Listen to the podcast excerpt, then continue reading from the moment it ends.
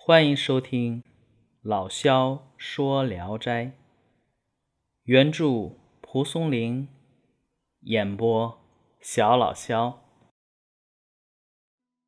今天讲的这一篇名字叫李伯言。这个李伯言呢是沂水人，为人耿直，有侠肝义胆，就这么一个好人吧。一天呢，忽然得了暴病，家人给他来送汤药，他推辞道：“我的病啊，不是药物就可以治好的，是因为阴曹缺一名阎罗，想让我暂时去代理一下。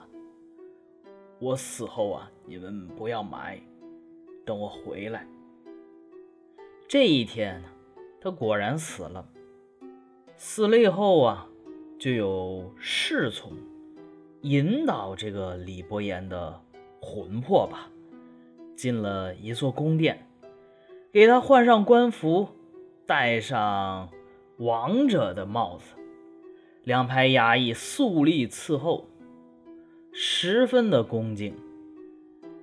就看见这桌案上文书案卷很多，放得很凌乱。李伯言拿起一宗文卷来看，上面记载着江南省某生，经调查呀，一生奸污良家妇女八十二人。好家伙，这是一淫贼呀！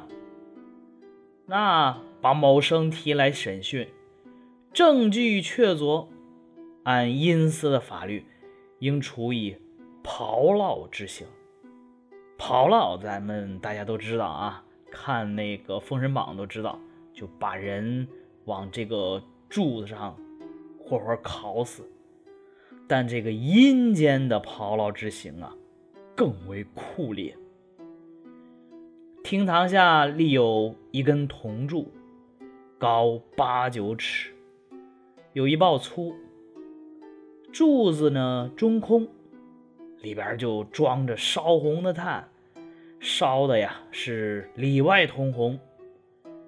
有一群小鬼呢，用铁蒺藜抽打驱赶这个某生爬这个铜柱子。那你想想，我天，那都是人的肉啊，往那个铜柱子上爬，这得多疼！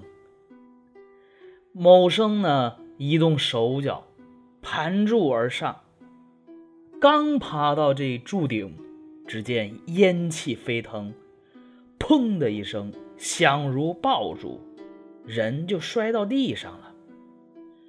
全服了一会儿，这才苏醒过来。你以为这就完了吗？鬼魂和人的肉身状态它不一样啊。这个时候，肉身早已经死透了，但鬼魂不是。刚苏醒过来，穷鬼又抽打，继续爬柱子，爬到底儿依然是爆响一声，落在地上。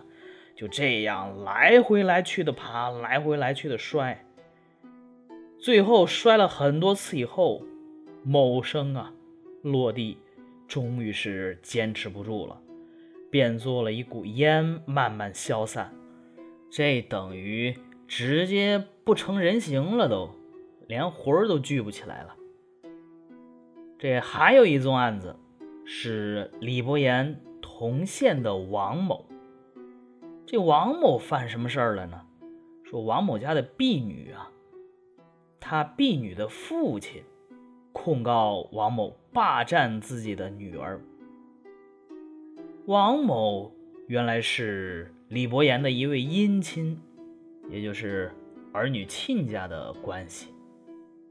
此前呢，有一个人来卖这个婢女，王某知道他不是正道来的，可是啊，他贪图价钱便宜，就买了下来。刚买下来，这个王某就暴病而死。过了几天。他的朋友周生在路上遇着王某，知道是碰见鬼了。可你明知道他死了，这又路上遇见了，肯定是鬼呀。这一看见，直接就吓得回家躲起来。可这王某啊，也跟着周生来到了他家。周生十分害怕，向他祷告，心说：“我和你无冤无仇，你干嘛跟着我呀？”问他要干什么。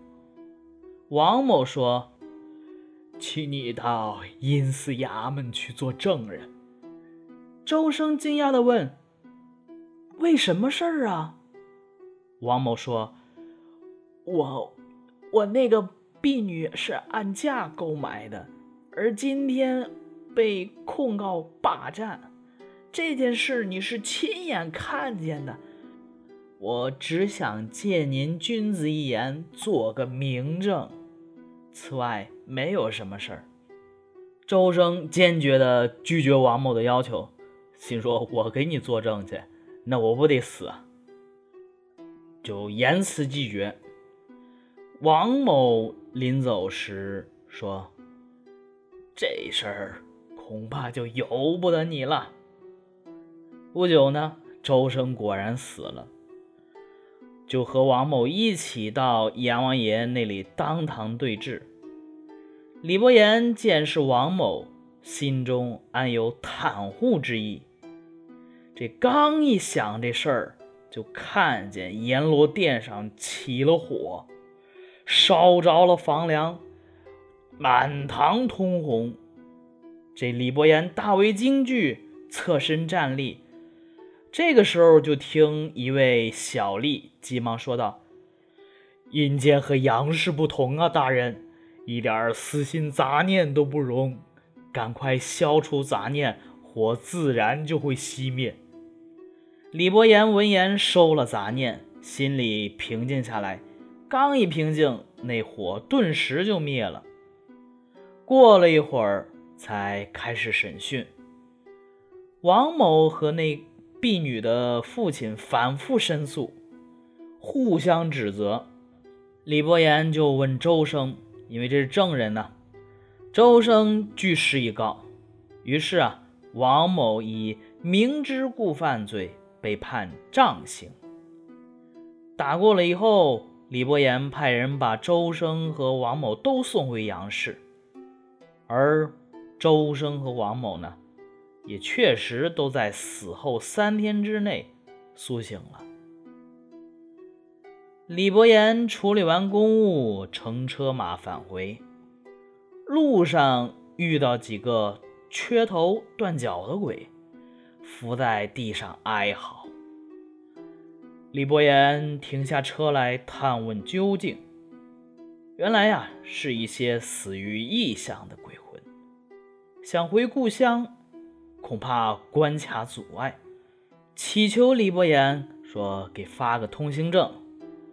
李伯言说：“我在阴间立职三天而已，现已经离职了，我还有什么能力呢？”众鬼魂说：“南村有位狐生将要设道场，念经超度亡灵，请转告他，他会帮我们的。”看见这一群鬼魂这么凄惨，再这么一说，阴切切的，李伯言也就答应了。回到家里，随从的人马都离去了，他也就苏醒过来了。转过头来，咱们再说这个胡生。胡生呢，字水心，和李伯言有交情。听说他死而复生了，便来探望。李伯言一见，心说：“哎，来的正好。”急忙问道：“道场何时开呀？”胡生惊讶的道：“兵荒马乱之后，妻儿幸而保全下来。前些时和内人说过这种心愿，但从没有向旁人说过呀。你是怎么知道的？”李伯言把实情告诉了他。呼声慨叹道：“闺房里说句话，就能传播到阴间，这太可怕了。”于是答应了李伯言的嘱咐离去。第二天，李伯言到王某家，王某啊仍然疲惫地躺在床上。见李伯言来了，马上起身，恭敬致谢，感谢李伯言的庇护。李伯言说：“不，阴司的法律是不容有丝毫宽恕的。现在你身体好了吗？”王某说：“已经没有什么事了，只是打板子的伤口已经化脓溃烂了。”又过了二十多天，王某的伤才好。那屁股上的肉啊，都烂掉了，留下的疤痕就像挨过板子那样。意思是说，阴司的刑法比阳世的更残酷，责罚也比阳世苛刻。可是讲情袒护都行不通，那些受酷刑的人也都没有怨言。谁说阴间暗无天日？只恨呢，没有那一把火把杨氏的公堂烧掉。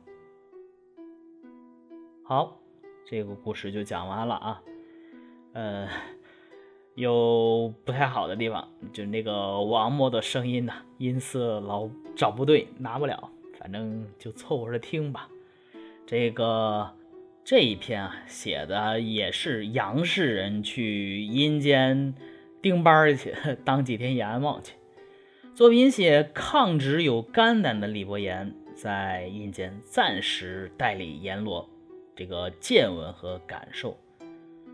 所谓在阴间代理阎罗，呃，其实啊是作家他为自己表达情感所设计的一个虚拟平台。通过这一平台呢，他展示自己的想法。展示赏善罚淫的意图，这个意图啊，往这一篇里边其实表现为两个方面，一个就是咱们最基本的老百姓说的善恶有报的，另外一个则是报应的执法必须要公正。这种由普通人代理阎罗的职位，这种写法呀。其实并非蒲松龄的专利，民间也有很多传说。而就像这个《同在》这一卷啊，都是卷三里边的阎罗，也是同一题材。它其实就反映出来咱们古代呀老百姓这种盼望青天的这种愿望。阳世不公，那你要阴间再不公，那人一点盼头都没有了。这反映了对于虚幻世界和现实世界共同的司法公正的渴望。